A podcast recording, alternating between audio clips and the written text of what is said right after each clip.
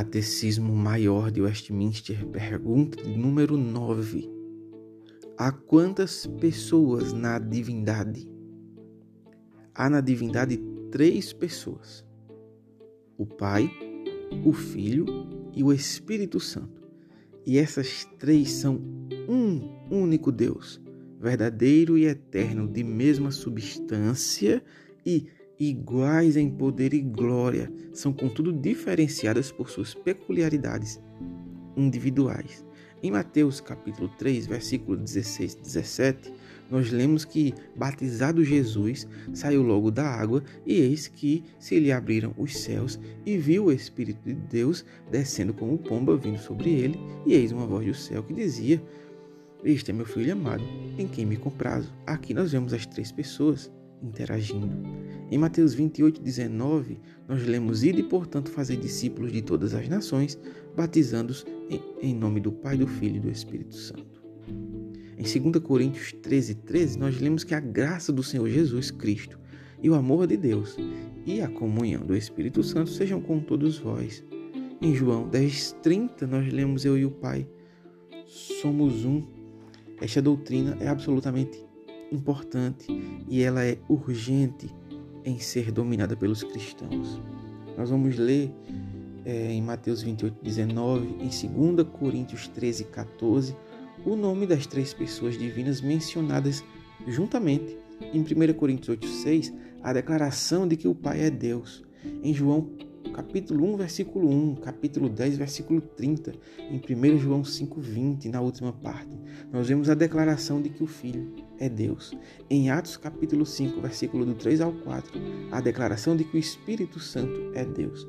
Em 1 Coríntios 8, 4, em Êxodo capítulo 20, versículo 3, embora existam três pessoas, nós vemos que há contudo um único Deus. Mateus 11, 27 e em Hebreus, capítulo 1, versículo 3, nós vemos que as pessoas divinas são de mesma substância. João, capítulo 1, versículo 18 e capítulo 15, versículo 26, nos mostra que as pessoas divinas distinguem-se por suas peculiaridades individuais. Esta doutrina é uma pedra de tropeço para muita gente, porque alguns não têm o domínio desta doutrina e outros acreditam que ela é um mistério e realmente ela é um mistério para a razão humana e é muito difícil explicar, é até mesmo impossível. É, existe um sistema religioso que é contrário a esta doutrina, que é o unitarismo.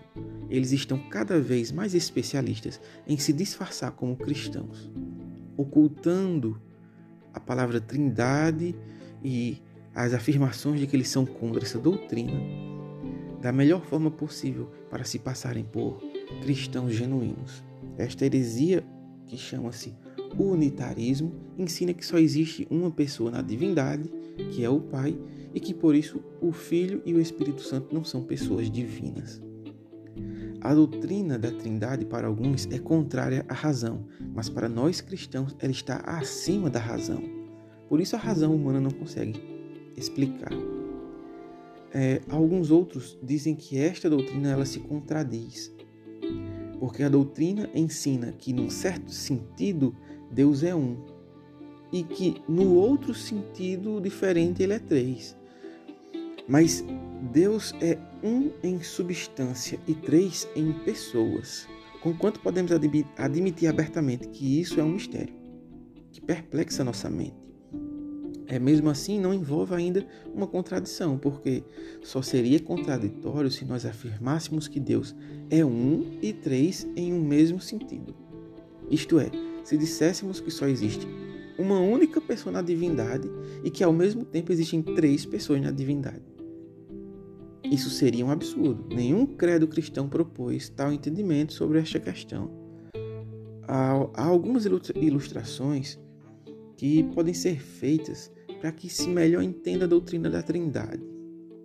Ainda que essas ilustrações sejam absolutamente é, falhas e não possuem é, nenhum valor para explicar a Trindade. Por exemplo, uma mesma substância química em diferentes estados é, pode ser líquido, sólido e gasoso.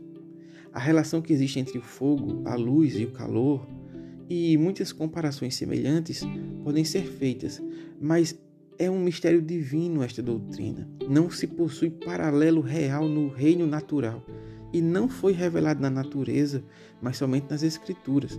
Todas as ilustrações que nós podemos sugerir, elas valem-se das diferenças físicas que devido à natureza é, desse caso, não conseguem então representar as relações entre as pessoas divinas. Além disso, a mesma substância é num dado momento água, no outro gelo e num outro instante vapor. E não água, gelo e vapor ao mesmo tempo, enquanto as três pessoas da divindade são o mesmo Deus e as pessoas distintas em é, um mesmo momento. Então, é, na resposta do Catecismo Maior, pergunta 9, quantas pessoas há na divindade? Nós vamos ler que existem três pessoas na divindade: o Pai, o Filho e o Espírito Santo. Essas três pessoas são um Deus só, verdadeiramente eterno. É, mas essas três pessoas são de mesma substância. Mesma substância. Algumas pessoas acreditam é que Jesus Cristo é divino, mas ele não é divino como o Pai. Esta é uma outra heresia. O Catecismo Maior do Westminster afirma que Jesus Cristo, na sua humanidade, não perdeu sua divindade. Ele é Deus feito homem, em mesma substância ao Pai. Esta, esta doutrina finalizo dizendo que é absolutamente importante e é absolutamente urgente aprendermos sobre ela e, e termos total domínio.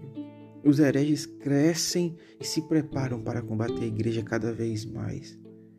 E esta doutrina está muito longe de ser mera teoria técnica ou algo que podemos esquecer. Ela não pode ser uma doutrina abstrata. Nós temos que fazer dela é nossa prática de fé. O cristianismo ou se mantém de pé ou cai junto com esta doutrina. A Bíblia apresenta o plano da salvação, muito conhecido pelo corpo evangélico no mundo. Este plano de salvação é um pacto, uma aliança que nós vemos as pessoas da Trindade trabalhando. Quando nós abrirmos mão desta doutrina, todo o ensinamento bíblico e todo o plano da salvação desce pelo ralo junto com esta doutrina e com o cristianismo. Há um só Deus, o Deus vivo e verdadeiro, como diz a resposta da pergunta 8. E há três pessoas na divindade, um só Deus, três pessoas, o Pai, o Filho e o Espírito Santo, como diz a resposta da pergunta 9.